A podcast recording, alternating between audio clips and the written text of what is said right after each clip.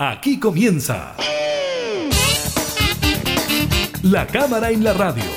Una mirada amena a la agenda de trabajo de los diputados. Con la conducción de la periodista Gabriela Núñez. Información, música y actualidad.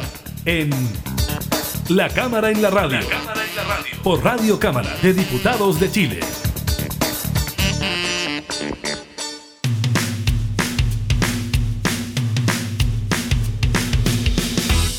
Hola, ¿qué tal? ¿Cómo están? Bienvenidas y bienvenidos a un nuevo programa de la Cámara en la Radio. Estamos junto a ustedes, como siempre, entregando información legislativa y temas de actualidad. En esta oportunidad estaremos conversando con el diputado Karim Bianchi, impulsor del proyecto que permite un tercer retiro de los ahorros previsionales, este que fue impulsado por parlamentarios y despachado desde el Congreso. Pues bien, hablaremos de de esta arremetida del gobierno que presenta entonces un proyecto propio de tercer retiro del 10%. ¿Qué va a pasar con los requerimientos que se presentaron ante el Tribunal Constitucional, qué va a pasar con este nuevo proyecto del 10%, por bien lo conversamos con el diputado independiente. También estaremos revisando el último balance del MinSal sobre los casos COVID-19, además de las comunas que avanzan y retroceden de la cuarentena y novedades para comunas de la región metropolitana. La encuesta CADEM también será parte de la agenda del día de hoy y el paso de la gente topo,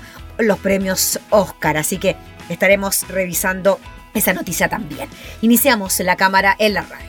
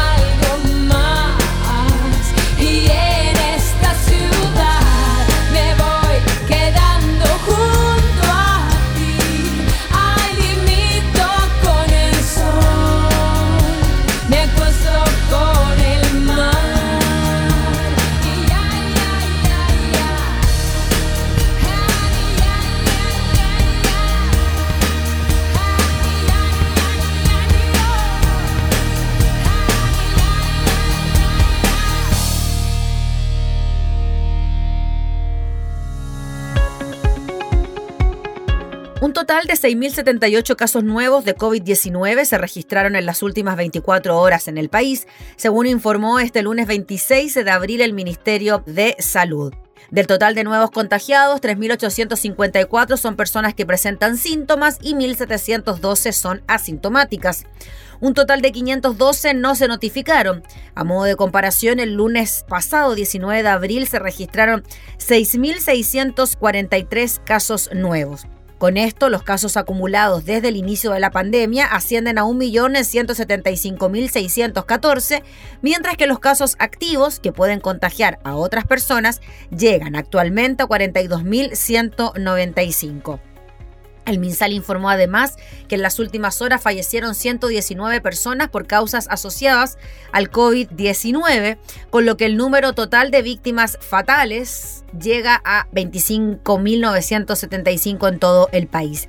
En cuanto a los pacientes más graves, 3.363 personas hay internadas en la unidad de cuidados intensivos. En la última jornada se informaron además 69.029 test PCR con una positividad del 8,34% a nivel nacional y de un 10% en la región metropolitana. De todas formas, se trata de la positividad a nivel nacional más baja desde el pasado 22 de marzo cuando llegó a un 7,92%. También en el reporte del día de hoy del MinSal se dieron a conocer las comunas que avanzan y retroceden del eh, plan paso a paso. El Ministerio de Salud entregó este lunes este nuevo mm, balance y por supuesto también dieron a conocer las comunas que pasarán a fase 2 o a transición, la que viene acompañada de medidas más estrictas en algunos niveles. Las nuevas disposiciones para todas las comunas del país comenzarán a regir a partir de este jueves a las 5 de la mañana. Retroceden a cuarentena en la región de Arica, Arica, en la región de Ñuble, Temuco, en la región del Biobío, Tirúa y Alto Biobío. Retroceden a transición en la región de Antofagasta, Mejillones y en la región de Aysén, Cochrane, Aysén y Coyhaique avanzan a transición en la región de Antofagasta, Antofagasta, en la región de Atacama, Chañaral, en Coquimbo, Punitaqui y Paiguano, en la región de Valparaíso, Santo Domingo, Olmué y San Antonio, en la región de Ñuble, Coelemu y Copquecura, en la región del Maule, Talca y Maule, en la región del Biobío, Tomé, en la región de la Araucanía, Teodoro Schmidt, en la región de los ríos, Futrono, en la región de los lagos, Chonchi y en la región de Aysén, Guaitecas avanzan a transición en la región metropolitana Las Condes, Vitacura, Lobarnechea, La Reina, Alhué, Independencia, Melipilla, Talagante, Ñuñoa y Providencia. Avanzan a preparación en la región de Ñuble, El Carmen y Ranquil, en la región de los lagos Puerto Varas y Puerto Octay.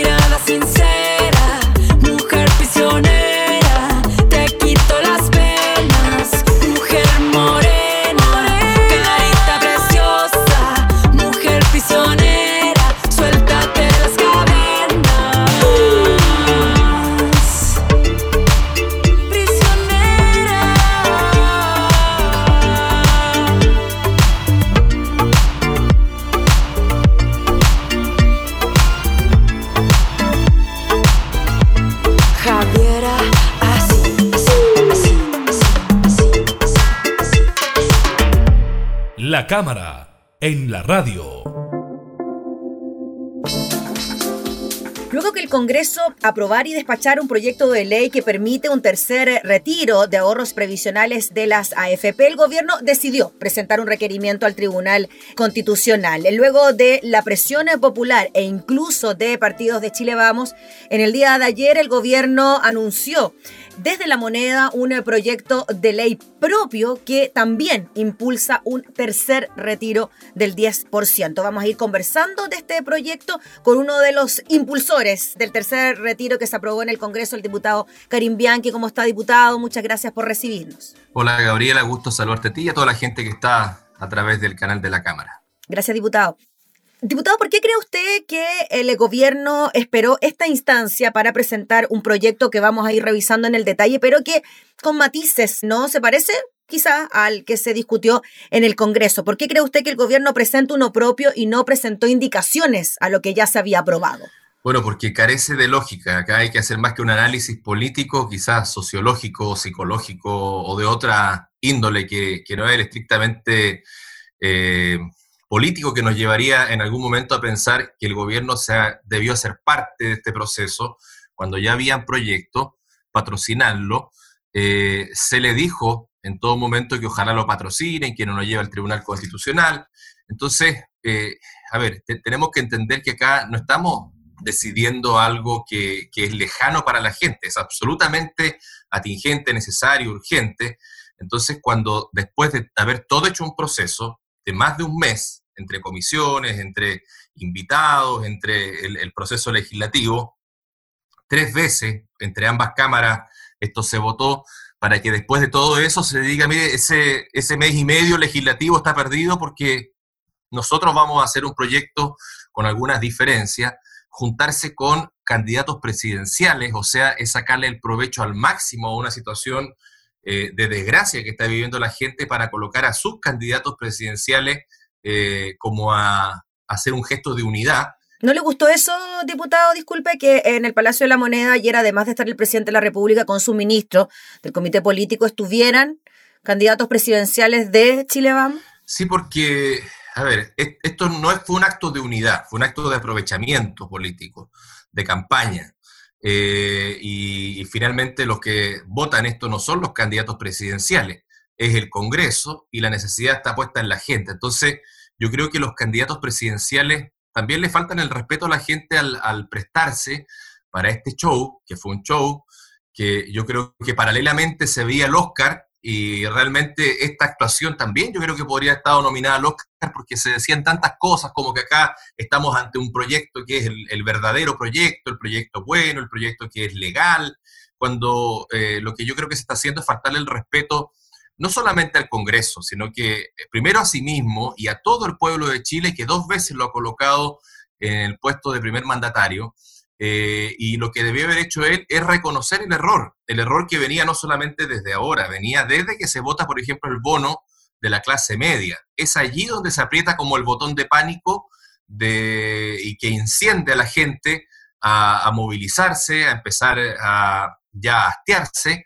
Y yo creo que desde allí hay una serie de errores. Yo por eso voté en contra, no, no, no porque no quiera darle eh, un bono a una determinada cantidad de personas, porque sé que la clase media no son dos millones de personas, sino que son más de 11 millones de personas, eh, y los que no están ahí habrán pasado de clase media, lamentablemente, a mayor vulnerabilidad, pero en definitiva desde allí se marca una serie de errores que no tienen ninguna autocrítica, que no tienen ninguna, si, acá uno no quiere que esté mal el gobierno, no quiere que, a otros le vaya bien, uno quiere que esto salga y salga y salga eh, lo más rápido posible. Esto debió haber sido ley el día lunes y a raíz de toda esta dilación que ha existido, pero además de, modificaciones que si realmente tuvieran la buena voluntad, como dices tú, pudieron haber sido indicaciones o podrían haber sido parte de otro proyecto que diga, mire, voy a respetar el Congreso y como respeto al Congreso, voy a aceptar este proyecto tal como lo hice en la primera parte o como me hice, me hice parte como presidente en la segunda versión del 10% y ahora eh, hago algunas indicaciones que lo mejoran, pero sin seguir faltándole el respeto al Congreso, porque recordemos que él es minoría en el Congreso y cuando un gobierno es minoría lo que tiene que hacer es buscar consenso, buscar acuerdos y, también buscar el respeto que puede existir entre ambas instituciones. Sí, diputado Bianchi, según lo que dijo hoy el ministro de Hacienda, Rodrigo Cerda, el proyecto del tercer retiro del gobierno podría ingresar entre hoy y mañana no hay claridad sobre eso. Y claro, por el Senado, como usted mismo nos decía. En cuanto al proyecto propiamente tal, ¿qué le parece que, bueno, se mantenga gran parte de la propuesta que ustedes presentaron en cuanto a los montos del retiro, los máximos a retirar?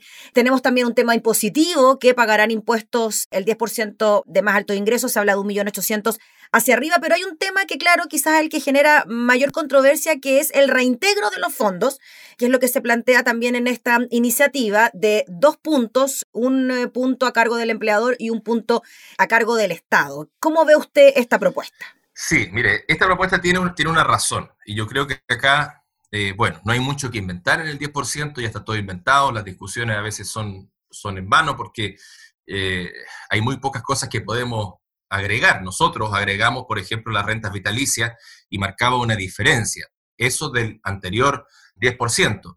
Pero acá eh, uno, uno tiende a dudar mucho. Yo no tengo todavía el proyecto completo a la mano, tengo la minuta del proyecto, pero, pero me quedan cosas todavía en la, en, la, en la duda. Yo creo que acá se utilizó como moneda de cambio, es decir, mire, a los que no tienen vamos a darle un bono de 200 mil pesos, porque claro, con eso, ¿quién se va a negar a, a que el resto del proyecto eh, pase. Y que ese bono ingrese por las FP, o sea, que no le llegue directo a las personas, sino que ingresa por FP y la persona, o sea, con la misma modalidad de los retiros, es raro igual esa figura, ¿no?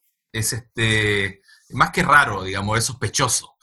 Eh, cuando la ayuda tiene que ser directa, hubiese llegado a la cuenta de RUT de la persona y no se hubiese utilizado una administradora de fondos de pensión que administra, ¿no es cierto?, invirtiendo los fondos en, en, en el mercado de valores. Entonces, lo que uno ve acá es que esto, eh, más allá de que hayan estado candidatos o líderes de un sector de la política, acá también uno ve la mano de un sector eh, inversionista de la economía, que eh, es el mismo sector que dijo que los bonos hacen que baje, ¿no es cierto?, la cantidad de gente que quiera trabajar, que hace que, ¿no es cierto?, que tengan que subir los sueldos, y esa, porque allí tienen las inversiones puestas en, en esta en estas empresas. Entonces, eh, eh, yo creo que se torna un manto de dudas y uno, uno lamentablemente eh, ya no cree en la voluntad. Al igual como la gente dice, yo no creo nada de lo que, de lo que está saliendo, uno tampoco cree nada o, tiende a ver cuál es la letra chica de los proyectos. Y yo creo que acá, habiendo paralelamente una reforma de pensiones que está paralizada en el Senado, que tiene que ver más que con una reforma de pensiones, finalmente con un aumento en la cotización, porque es lo único que va a hacer. y habiendo ese proceso, se le dice, mira, acá va a haber un aumento en la cotización de cargo del empleador, la mayoría de eso está en el suelo, las pymes, por ejemplo, y otro de parte del Estado. Entonces, surge, como decías tú, la mayor discusión en torno a eso, porque uno ve que hay detrás una, una especie de compensación a las AFP para decirle, mira, por un lado vamos a sacar, pero por otro lado le vamos a dar a ustedes más inyección de recursos a la aseguradora, a la AFP, aseguradoras que hoy están en silencio, que fueron tan contrarias a la indicación que hice yo respecto de las rentas vitalicias, que quiero ver si queda, si queda esto establecido, que se mantiene la universalidad, por ejemplo, para las pensiones de viudez, para las pensiones de sobrevivencia. Se habla de ya más tecnicismos para, para, para la gente de rentas vitalicias eh, y se habla también de una devolución, de una especie de préstamo, y no de la misma cantidad de lo que se estaba viendo en el 10%. Entonces, para, para ese sector, yo creo que no es lo mismo y se dificulta. Entonces, eh, acá uno no ve una verdadera voluntad de querer ir en directa ayuda a la gente, sino que primero salvaguardar un sistema, eh, fortalecerlo, entregarle más recursos y por otra parte, de pasada, ¿no es cierto?, pasar a llevar al Congreso y eh, darle ayuda a la gente que más lo necesita, ayuda entre comillas, porque yo siempre he dudado esta palabra ayuda porque en definitiva es una autoayuda que se hace a las personas con sus fondos de pensión, que es su trabajo. Mm. Diputado Bianchi, en definitiva, si ponemos en consideración lo que ocurre con el reintegro de los fondos y el tema de la renta vitalicia son las dos grandes diferencias ¿no? que tiene con el proyecto que se aprobó en el Congreso y que va a ser revisado por el Tribunal Constitucional. ¿Qué cree usted que va a pasar entonces con todo esto? ¿Se va a ver una situación igual a la del segundo retiro? Que finalmente el Tribunal Constitucional dice este proyecto es inconstitucional, pues bien, se aprueba el del gobierno y queda ahí la plata para la gente, que es finalmente lo que le interesa a las personas. ¿Cómo ve usted esa situación, ese proceso? Sí, es tan a la que te criaste el proceso, así como el decir, eh, la gente vio, estuvo un mes mirando los matinales, el canal de la Cámara, eh, el del Senado, viendo las noticias, eh, y después le dicen, no, todo eso que vio no va, ahora va, ¿no es cierto?, esto. pero yo creo que hay que primero hacer una autorreflexión, una autocrítica, partir con eso. Yo pido perdón a Chile, si yo fuera el presidente, diría perdón a todos los chilenos por toda la confusión que se ha armado, yo voy a hacer algo mejor, voy a, voy a tratar de que esto no... Pero no, se parte como diciendo no. A ver, el Congreso lo hizo mal y yo lo voy a hacer bien y acá está mi propuesta que está consensuada con mi sector político, que fue el que hizo más presión porque, ¿qué pasa? Ni tan consensuado diputado. Nevópoli no estaba muy contentos con la iniciativa. No, ellos se han, ellos se han mantenido eh, contrarios mm, a eso. una línea. Y si revisamos las votaciones de diputados que no han ido nunca a la votación del 10%, que imagino no, no, no quieren presentarse para no, eh, para no dañar su imagen personal. Pero, eh, bueno, el ministro Briones siempre ha sido... y acá es donde yo digo, bueno, ¿quién, quién, quién manda el partido? Los parlamentarios. Entonces, esas instrucciones de partido a mí no me gustan, porque creo que en esto no hay ni derecha ni de izquierda. Son fondos que la gente no ganó ni por ser ni de derecha ni de izquierda, la ganó trabajando. Y el trabajo eh, está por sobre eso y la necesidad está por sobre eso. Entonces, este consenso con un grupo determinado que le exigió al presidente eh, no, no poner en riesgo las próximas elecciones. Entonces, ¿qué pasa acá que le dicen, mire, usted con esto está colocando en riesgo que en la constituyente mantengamos nuestro tercio que nos puede servir para bloquear las modificaciones de la Constitución. Es eso lo que yo tiendo a pensar, eh, o, las, o las otras elecciones que se vienen. Entonces, hay un afán tan lejano de la necesidad, tan personalista, decir, miren, mis candidatos, mis elecciones, mi preocupación, eh, y con tus fondos. Entonces, eso es lo que uno eh, un poco le, le, le, le enerva, le da la rabia, porque ya hay un camino que ya estaba listo. Entonces, eh, yo soy de la idea de mantener el proyecto que está en la Cámara. Si el gobierno quiere, le incorpora las modificaciones. Lamentablemente acá ya nos puso a nosotros, nos puso a todo el Congreso en una, yo diría, en una contraposición forzada. Entre la espada y la pared, diputado, porque va a ser bien difícil oponerse al proyecto del gobierno. O sea, si usted en algún momento y todos los que votaron a favor impulsaron, aprobaron, apoyaron el tercer retiro, mm. claro, es bien difícil oponerse a la iniciativa del gobierno, a pesar de que, según usted nos dice, esto se hubiese utilizado más como una trinchera política, electoral, que de ayuda a la gente. Es que yo he visto, por ejemplo, esto, a ver, cuando salen muchos parlamentarios diciendo, eh, no, vamos a, este es el verdadero proyecto, ¿qué hicieron todo el tiempo en la tele? Hablando que estaban apoyando el 10% cuando sabían que esto iba a fracasar así. O sea, debieron de un primer momento decir apoyamos la reforma permanente, lo que hablamos la otra vez, y no la transitoria. Y tendríamos un mejor panorama en el Tribunal Constitucional. Entonces, eh, uno ve que acá hay todo un show de egos que termina dañando a la gente.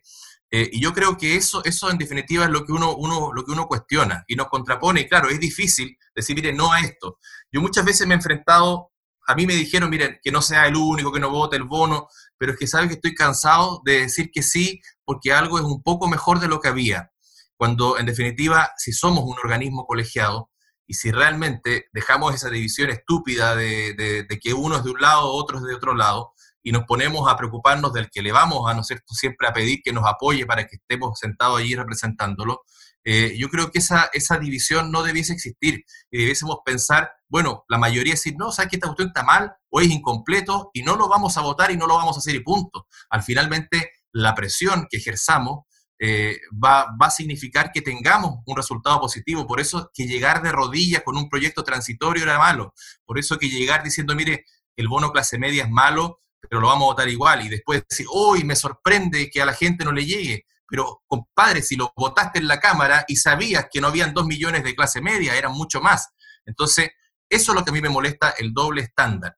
Nosotros por eso llevamos eh, hacia el Tribunal Constitucional, yo reuní eh, más de 50 firmas, creo que 56, 57 firmas de diputadas y diputados para pedir la inhabilidad de la ministra presidenta del Tribunal Constitucional para que no vote esto, no dirima, porque para mí no entrega las garantías de imparcialidad. Un tribunal debe ser por excelencia imparcial, más aún cuando se definen temáticas que son de absoluto interés nacional y para mi gusto, una exfuncionaria de confianza de quien está presentando la causa, en cualquier tribunal eso es materia de inhabilidad, pero acá en el Tribunal Constitucional no. Y vamos a buscar y vamos a insistir en esa inhabilidad y que ojalá el Tribunal Constitucional dirima. Porque ¿quién es el Tribunal Constitucional?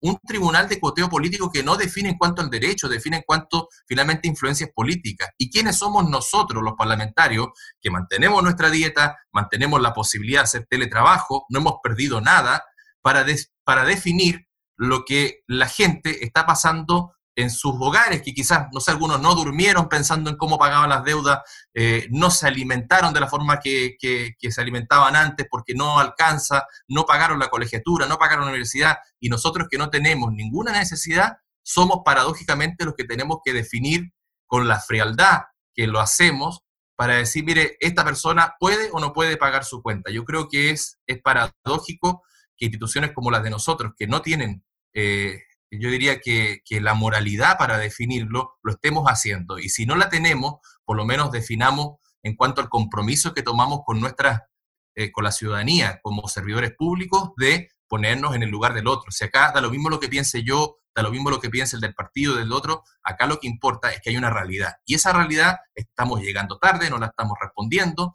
y yo creo que nos estamos enfrentando a un show que nadie entiende. Si esto es un show que nadie entiende diputado Bianchi, en cuanto a el clamor popular, lo que espera la gente y lo que ha ocurrido tras la decisión del gobierno de ir al TC, este llamado a movilizaciones, han existido algunas de ellas en algunos puntos del país, se habla por ahí incluso de un estallido social. ¿Cómo lo ve usted esa parte de, lo que pueda ocurrir con este tercer retiro? Sí, vemos, yo veo que estamos al filo, o sea, nosotros estamos en medio de un estallido social, que se vio eh, en modo pausa por una pandemia y que la gente, eh, yo creo que por una situación del metro, que el metro no está en todo Chile, un aumento en una parte de, ¿no del, del, país, eh, esa, eso fue como la gota que rebasó el vaso, han pasado sucesos mucho más relevantes que eso y la gente ha respetado que estamos en medio de una pandemia. Todos queremos que eso no ocurra. Sería para el país esto lapidario tener un nuevo estallido social en medio de una pandemia, entonces tú no puedes jugar al filo de eso, o sea, no, no, no, no, no, no tiene razón de ser que habiendo pasado todo un proceso eh, legislativo se llegue después con algo, se intente blindar a, a, un, un, sector que son la FP, que son la, la aseguradora, eh, y se entienda también eh, como moneda de cambio poner las 200 lucas que se colocan en la cuenta individual de las personas buscando qué. Entonces, eh, yo creo que acá eh, tenemos que estar muy atentos, pero por sobre todo muy comprometidos, no con el gobierno, sino que con la gente, no, no, no con el partido, sino que con la gente, porque si no, vamos a ser responsables de algo mayor y yo creo que nosotros somos los primeros en ser responsables de mantener el bien común, de mantener la paz social y no podemos ser cómplices de un mandatario que no está midiendo el riesgo de lo que puede pasar en el país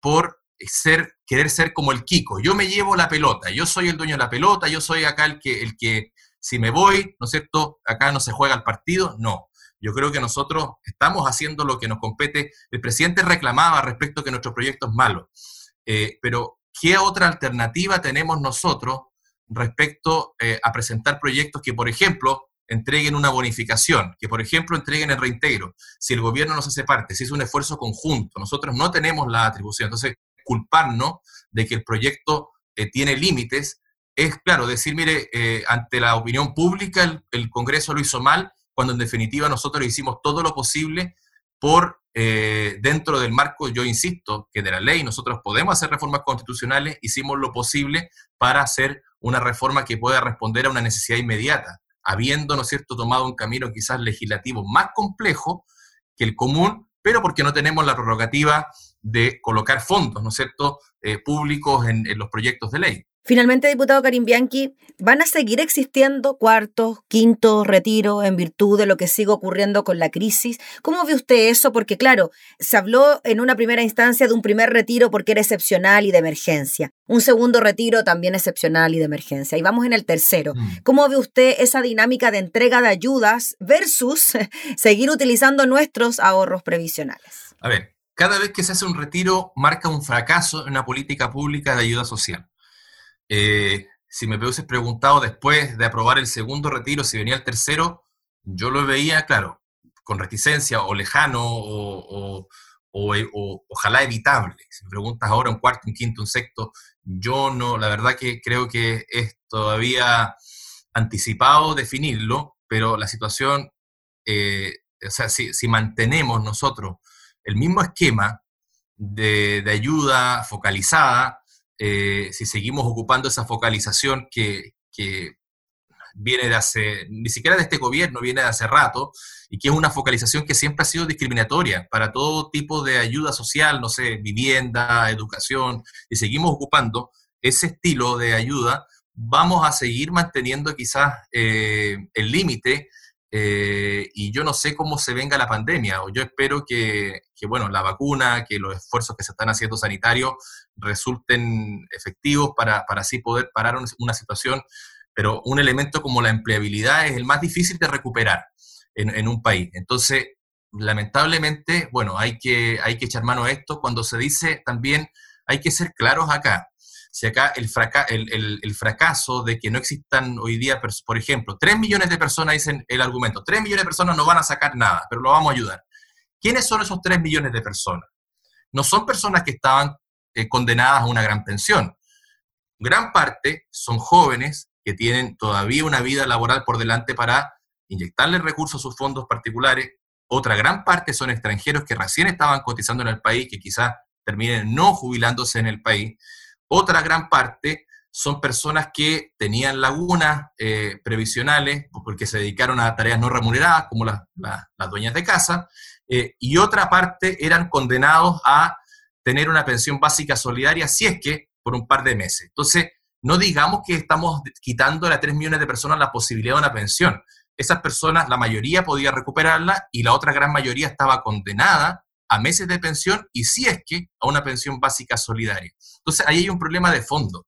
Si, desde, el estallido social se ha dicho que la gran demanda no era la constituyente, era el sistema de pensiones y de eso no ha habido nada y mientras no existe un cambio en eso, que vaya más allá de decirle inyectamos eh, más cotización, no vamos a, lograr eh, poder aumentar las pensiones. Nosotros tenemos un proyecto que, por ejemplo, que espero que el diputado presidente de la comisión, que se comprometió a verlo prontamente, lo coloque en tabla, que tiene que ver con bajar la tasa de mortalidad, declarar nulo todo acto y contrato que supere la tasa de mortalidad sobre los 85 años, porque es inconcebible que las pensiones se sigan calculando a los 110 años, porque eso hace que sea una peor pensión. Eso inmediatamente, sin colocarle un peso al sistema, aumentaría cerca de un 20% las pensiones de nuestro país. Y en eso tenemos que avanzar paralelamente. No podemos solamente eh, culpar al 10% cuando en definitiva eso está, está siendo respuesta a una mala política pública de ayuda social.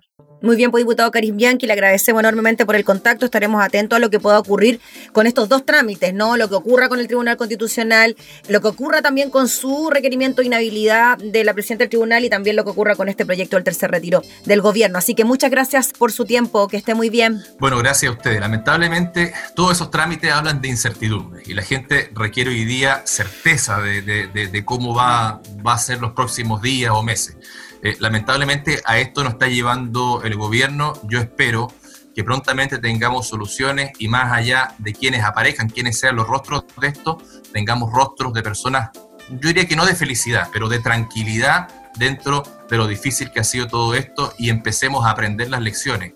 El mensaje de ayer fue no aprender la lección del bono clase media y todos los bonos hacia atrás fue un mensaje de soberbia. Nosotros no queremos soberbia, queremos que el Estado, el gobierno y los parlamentarios y todos los poderes nos coloquemos a disposición de la gente porque estamos en un modo guerra económico, en un modo guerra sanitario. Y eso nos ocupa más allá de los egos políticos. Yo le agradezco la, la entrevista y que tenga muy buenos días. Gracias, diputado. El diputado Karim Bianchi hablando entonces sobre el tercer retiro del 10% de los ahorros previsionales.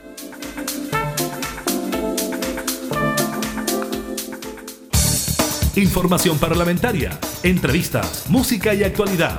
Todo esto y mucho más en La Cámara en la Radio. La Cámara en la Radio. Con la conducción de la periodista Gabriela Núñez.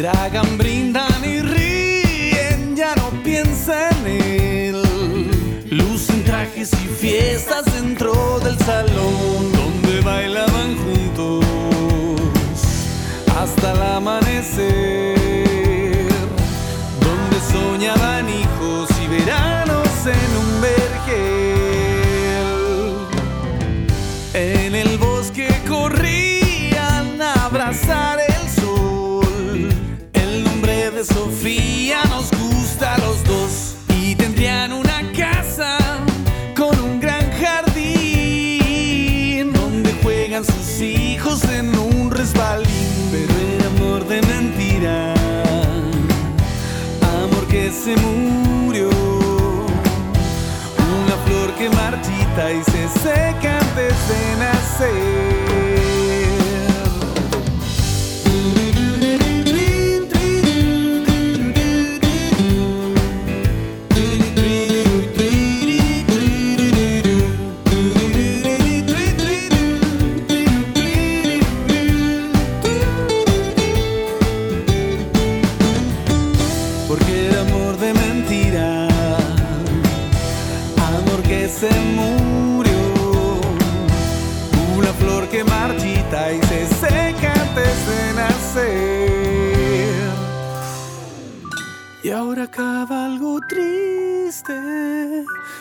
preguntando dónde está el sol. Voy buscando promesas, ahora sé que no existe Dios, porque el amor de mentira, amor que se murió, una flor que marchita y se seca antes de nacer.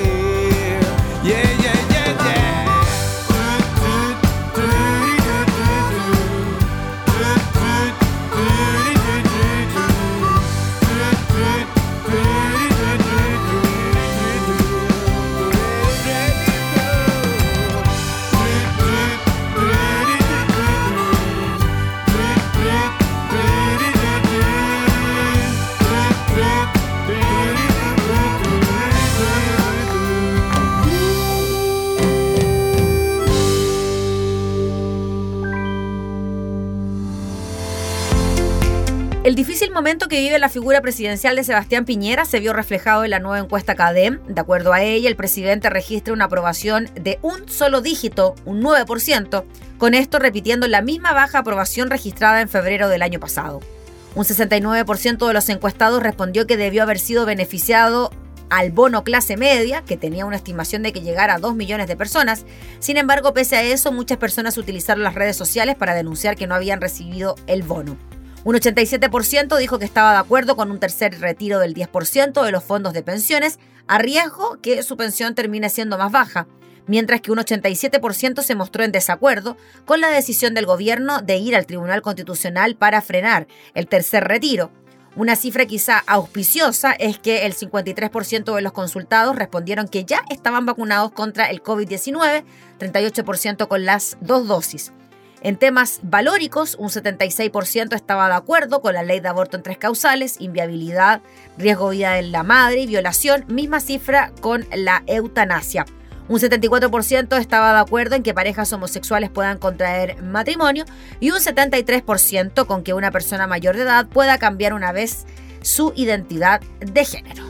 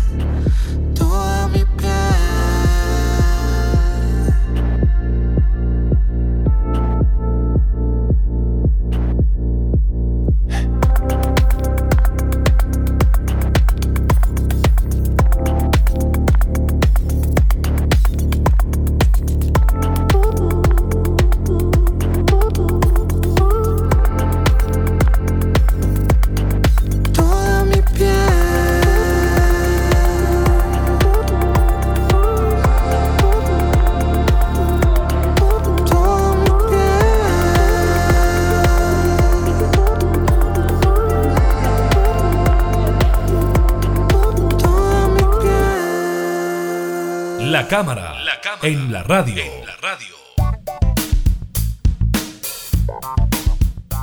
Con información cultural. El agente Topo no consiguió el tercer Oscar para Chile. La producción de la directora Maite Alberdi fue superada por Mi Maestro el Pulpo de James Reed y Pipa Ehrlich, que se quedó con la estatuilla dorada en la categoría de mejor documental en los premios más importantes de la industria cinematográfica. La producción sudafricana también se impuso a las candidatas de Rumania y de Estados Unidos. Pese a la derrota, el agente Topo concretó igualmente un logro histórico para Chile, ya que Alberdi es la primera mujer chilena en ser nominada en los Oscar, así como también es la primera vez que una producción nacional llega a la categoría de cine de no ficción. Por otro lado, ver caminar a Sergio Chami, el protagonista del documental, por una de las alfombras rojas más importantes del mundo, claramente quedará como una postal imborrable. Una ola gigante nos levanta en la alfombra roja de hoy. Esa ola la empujan las directoras, latinas, los adultos mayores, todas las personas de otras películas que nos han regalado maravillosas historias, un equipo talentoso que apostó en construir sueños lejanos, los cineastas y colegas chilenos que han abierto puertas y ventanas y que nos alientan con emoción, dijo Maite Alberdi en sus redes sociales. Un país que aunque está en momentos dolorosos, nos dio la oportunidad de ser algo de luz y que nos ha cubierto de cariño a la distancia. Qué ola gigante de amor que hizo posible este camino. La sentimos levantarnos, la llevamos con nosotras siempre, sostuvo Maite Alberdi. La ministra de Cultura, Consuelo Valdés, también reconoció en la red social el trabajo del equipo de la gente Topo. La misión de Don Sergio se cumplió a cabalidad, llevar a lo alto el nombre de Chile. El agente de Topo es una coproducción con Europa y Estados Unidos y también contó con fondos del Consejo Nacional de Televisión. Narra la historia de Rómulo, un investigador privado, que recibe por parte de una clienta el encargo de indagar sobre el estado de salud de su madre, quien vive en un asilo. Para llevar a cabo la misión contrata a Sergio, un hombre viudo quien debe internarse en el recinto como un agente topo. Allí Sergio lucha por cumplir su misión mientras inevitablemente empieza a involucrarse en la vida de las residentes del hogar. El documental se lanzó mundialmente en el Festival de Sundance y en septiembre de 2020 fue galardonado con el premio del público en el Festival de San Sebastián. También participó en el Festival de Cinema Internacional de Ourense en España, donde obtuvo el premio especial del jurado, el Festival de Cine en Red, el sexto Festival Internacional de La Serena y el 32 Festival Internacional de Cine de Viña del Mar. La producción también estuvo nominada en los últimos premios Goya como mejor película iberoamericana, sin embargo el galardón finalmente se lo llevó la colombiana El Olvido que Seremos del director Fernando Tueva. Nuestras felicitaciones por supuesto para todo el equipo de la gente Topo que si bien fue superada por esta producción sudafricana, sin duda que Maite Alberdi y su equipo se llevaron el triunfo y el cariño de todo un país.